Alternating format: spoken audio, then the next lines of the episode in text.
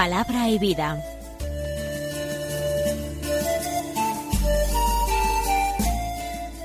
Con el padre Manuel Horta, desde Sevilla.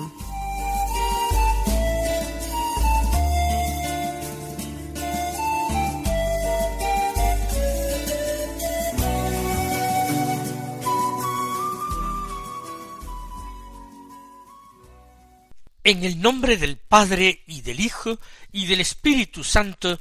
Amén. Alabados sean Jesús y María. Muy buenos días, queridos amigos, oyentes de Radio María y seguidores del programa Palabra y Vida. Hoy es el lunes de la cuarta semana de la cuaresma. Hoy es 28 de marzo. Vamos a escuchar la palabra de Dios que se proclama en la liturgia de la misa del día. El Evangelio de hoy es de San Juan. Del capítulo cuarto escuchamos los versículos cuarenta y tres al cincuenta y cuatro que dicen así. En aquel tiempo salió Jesús de Samaria para Galilea. Jesús mismo había atestiguado un profeta no es estimado en su propia patria. Cuando llegó a Galilea, los galileos le recibieron bien, porque habían visto todo lo que había hecho en Jerusalén durante la fiesta, pues también ellos habían ido a la fiesta. Fue Jesús otra vez a Caná de Galilea, donde había convertido el agua en vino. Había un funcionario real que tenía un hijo enfermo en Cafarnaúm. Oyendo que Jesús había llegado de Judea a Galilea, fue a verlo, y le pedía que bajase a curar a su hijo, que estaba muriéndose. Jesús le dijo, Si no veis signos y prodigios, no creéis. El funcionario insiste, Señor, baja antes de que se muera mi niño. Jesús le contesta, Anda, tu hijo vive. El hombre creyó en la palabra de Jesús y se puso en camino. Iba ya bajando cuando sus criados vinieron a su encuentro diciéndole que su hijo vivía. Él les preguntó a qué hora había empezado la mejoría, y le contestaron ayer a la hora séptima lo dejó la fiebre. El padre cayó en la cuenta de que esa era la hora en que Jesús le había dicho tu hijo vive, y creyó él con toda su familia. Este segundo signo lo hizo Jesús al llegar de Judea a Galilea.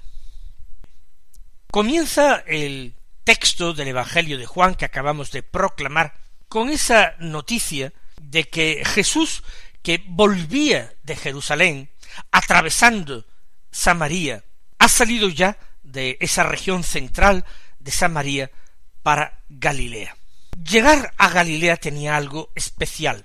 Galilea era el terruño, el sitio donde Jesús se había criado, de donde procedían prácticamente casi todos sus discípulos, donde tenía su parentela, su madre en Nazaret, donde había realizado el primer milagro. A los alrededores del lago se deben las circunstancias y los lugares donde él ha realizado la mayoría de sus milagros y en Cafarnaún, en casa de Simón, Pedro y de Andrés, reside como si fuera en su propia casa. Pero Jesús había atestiguado, dice Juan, un profeta no es estimado en su propia patria. Eso ocurrió cuando en una ocasión Jesús visitó Nazaret. Y allí, aunque inicialmente fue bien recibido, tras hablar en la sinagoga la gente se escandalizó. Jesús había dicho que había muchos leprosos en tiempos de Naamán el sirio, pero que solamente a uno de ellos fue enviado el profeta Eliseo, y había muchas viudas en tiempos de Elías, cuando hubo una gran sequía y hambre, pero a ninguna de ellas fue enviado más el profeta Elías. En ambos casos se le había enviado a una mujer fenicia y a un hombre sirio, no a ningún israelita. Todo aquello había puesto furioso a sus paisanos nazarenos, que lo habían expulsado del pueblo, habían intentado incluso despeñarle. Un profeta no es estimado en su propia patria. La llegada a Galilea podría deparar de nuevo esto. Pero Jesús es bien recibido. Hay otros muchos galileos, de muchos pueblos de Galilea, que han ido también a Jerusalén por la fiesta y han visto lo que Jesús ha hecho en Jerusalén. Por eso, cuando ellos vuelven, antes que Jesús, que se ha detenido un poco por Samaria, o al mismo tiempo que Jesús, ya van haciéndose lenguas de lo que han visto y oído que ha hecho su paisano en Jerusalén. De tal manera que hay cierta expectación por la llegada de Jesús de nuevo a Galilea. Y el Señor se dirige a Caná de Galilea, donde nos recuerda el cuarto evangelio que ha realizado su primer milagro, convirtió el agua en vino en aquella boda. En Caná Jesús tenía gente conocida y amigos que le invitaban a él y a su Santísima Madre a una fiesta de bodas. Y aquí va a tener lugar un milagro.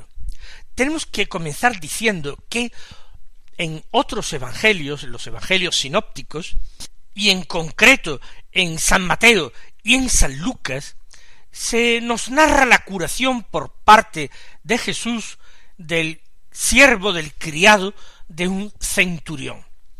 Según San Mateo, el centurión habría ido a Jesús a rogarle personalmente la curación de su siervo.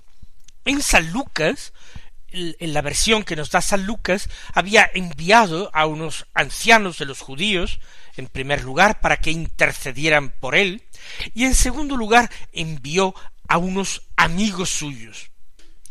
En ambos casos vemos que no hay contradicción.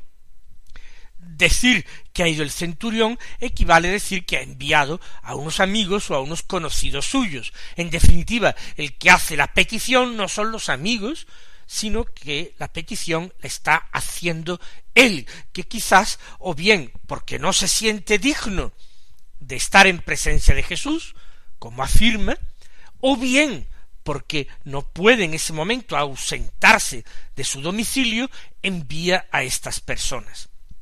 Algunos comentaristas muy serios piensan que este milagro que hemos escuchado que narra San Juan en el capítulo cuarto es el mismo milagro, aunque aquí no se habla de un centurión, sino que se habla de un funcionario real. A mi juicio, a mi muy modesto juicio, se trata de dos casos distintos, porque hay tal cantidad de divergencias en el relato que es difícil concordarlos exactamente. No tiene nada de extraño que en ambos casos hubiese semejanzas. Jesús no curó solamente al ciego de nacimiento que escuchábamos en el Evangelio de ayer, y al ciego Bartimeo, y Jesús curó a otros muchos ciegos. Y los evangelistas no repitieron todos los casos en que Jesús había curado a ciegos. Bastaba narrar alguno alguno de estos milagros, alguna de estas curaciones, con la enseñanza que proporcionaba. Jesús curó a muchos leprosos, e igualmente no tienen que narrar todos los casos los evangelistas.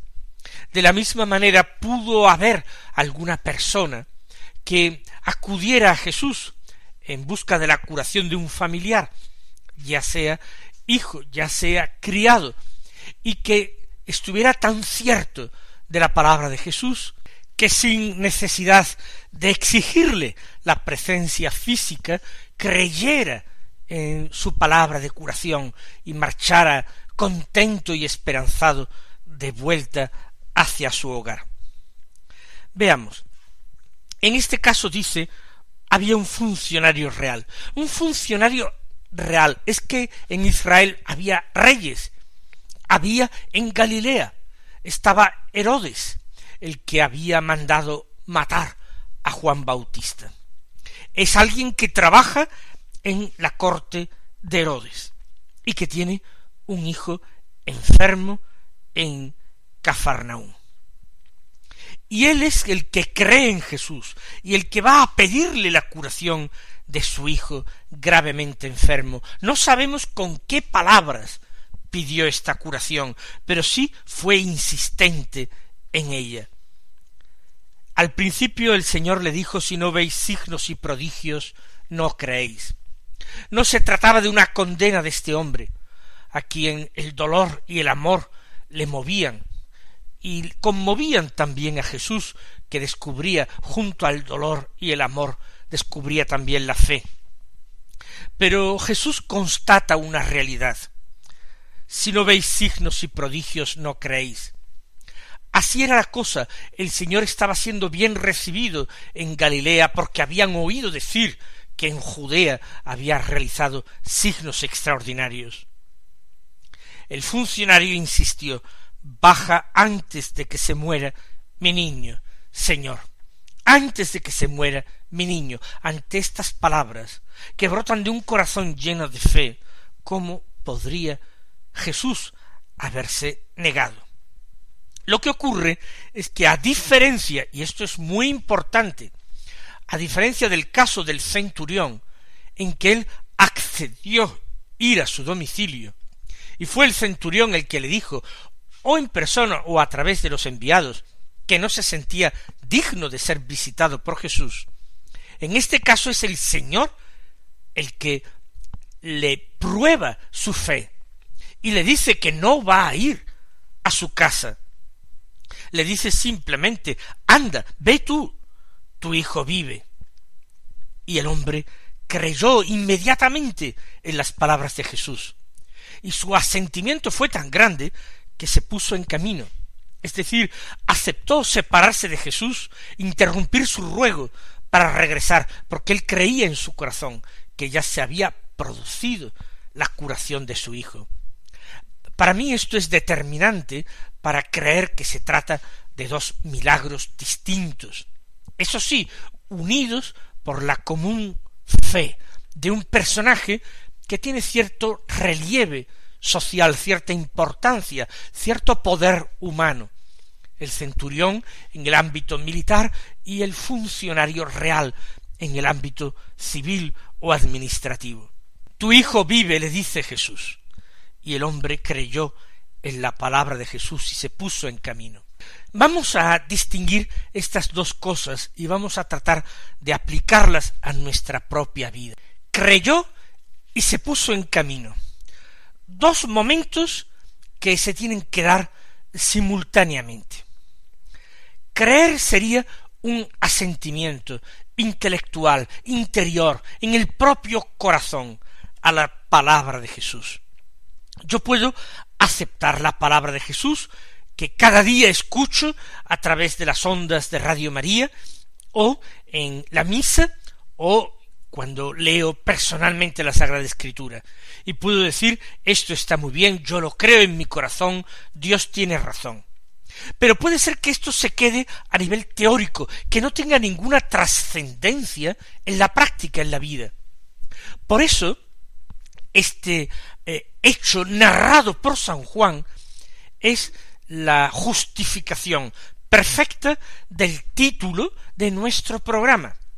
Nuestro programa se llama Palabra y Vida. A la palabra el funcionario real creyó en su corazón, pero porque la llevó a su vida, inmediatamente se puso en camino. Hay que mostrar con hechos, con obras, con caminos que se emprenden, hay que mostrar la fe que se le ha dado a la palabra. Muy bien hizo aquel hombre Ambas cosas fueron necesarias. Una cosa reclamaba la otra. No se hubiera puesto en camino si no hubiera creído en su corazón. Pero su fe interior no hubiera sido real, auténtica y verdadera si no se hubiera puesto inmediatamente en camino. El Señor también veía, preveía esta reacción del funcionario real. Y cuando iba bajando, camino de su casa, sus criados vinieron a su encuentro, diciéndole que su hijo vivía. antes incluso de llegar, tiene una confirmación. Por supuesto, tiene que creer el testimonio de los criados. Pero quien ha creído primero en Jesús en su corazón no se extraña de que los hombres den el mismo testimonio. Llegará más tarde él y comprobará en persona la verdad de aquellas palabras, la palabra de Jesús, que era palabra de vida, de curación, y la palabra de los criados, que era palabra de testimonio. Aquí de nuevo tenemos dos palabras en nuestra vida que han de ser creídas.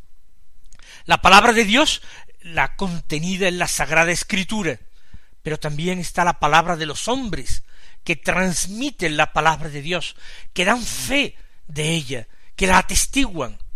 Aquí está la palabra de la Iglesia, aquí está la palabra de los santos, que con sus vidas nos muestran la verdad del Evangelio. Preguntó, sin embargo, a los criados a qué hora había empezado la mejoría, y le contestaron ayer a la hora séptima lo dejó la fiebre.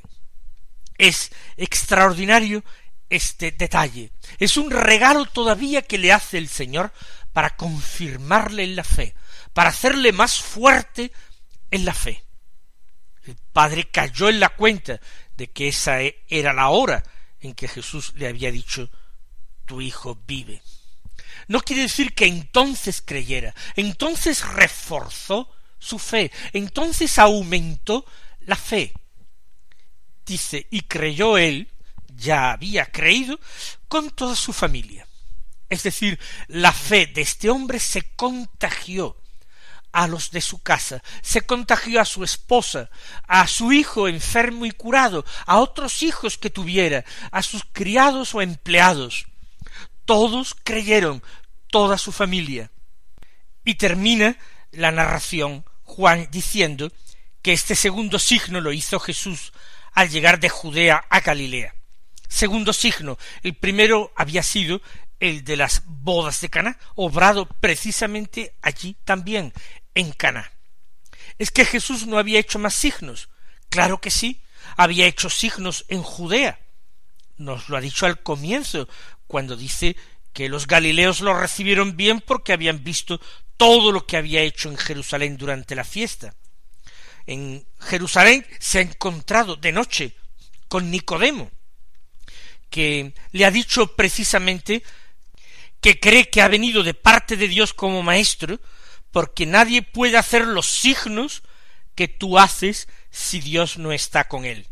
Luego Jesús había realizado signos llamativos en Jerusalén, había llamado la atención de Nicodemo y de otros doctores de la ley, y este Nicodemo se había atrevido, al menos de noche, a venir a hablar con él y a consultarle.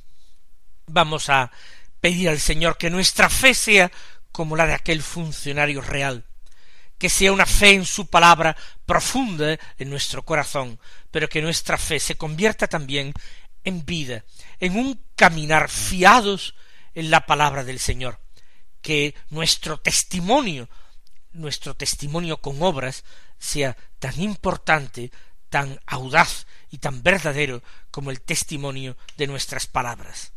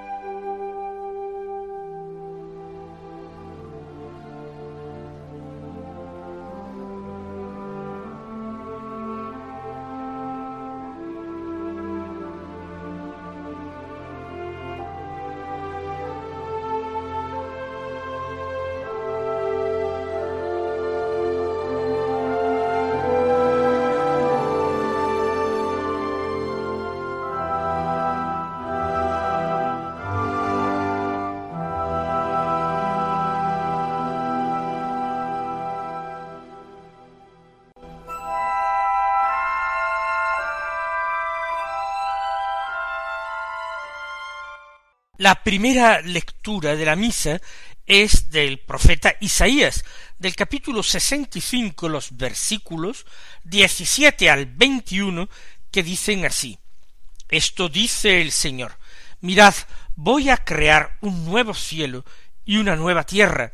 De las cosas pasadas ni habrá recuerdo ni vendrá pensamiento.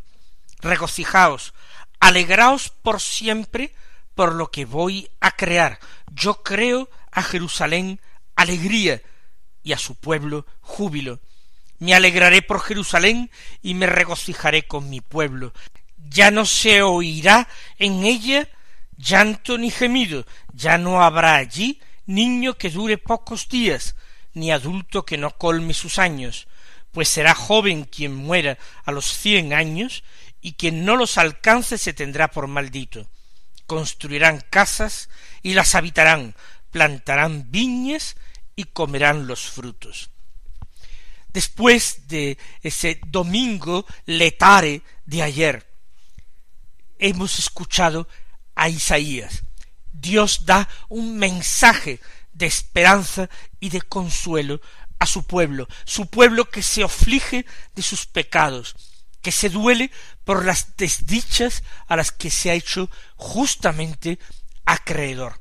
Él mismo ha traído sobre el, el castigo, eh, la desgracia.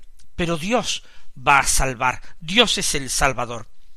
Voy a crear, dice, un nuevo cielo y una nueva tierra. De las cosas pasadas ni habrá recuerdo, ni vendrá pensamiento. Son palabras que para nosotros son como un eco del libro del Apocalipsis, el cielo nuevo y la tierra nueva, prometidos en el Apocalipsis. Dios que va a crear una creación nueva en favor de los hombres. Dios que les invita a la alegría, regocijaos y alegraos. Yo creo a Jerusalén alegría y a su pueblo júbilo. No dice simplemente que nos va a llenar de alegría o júbilo, sino que los crea alegría y los crea júbilo. Y me regocijaré con mi pueblo, porque Dios está de nuestra parte, Dios está con nosotros, y las promesas que realiza son extraordinarias, y lo promete para siempre, construirán casas y las habitarán, plantarán viñas y comerán sus frutos, no hay provisionalidad, no hay temor a perder. Mis queridos hermanos, que el Señor os colme de bendiciones y hasta mañana si Dios quiere.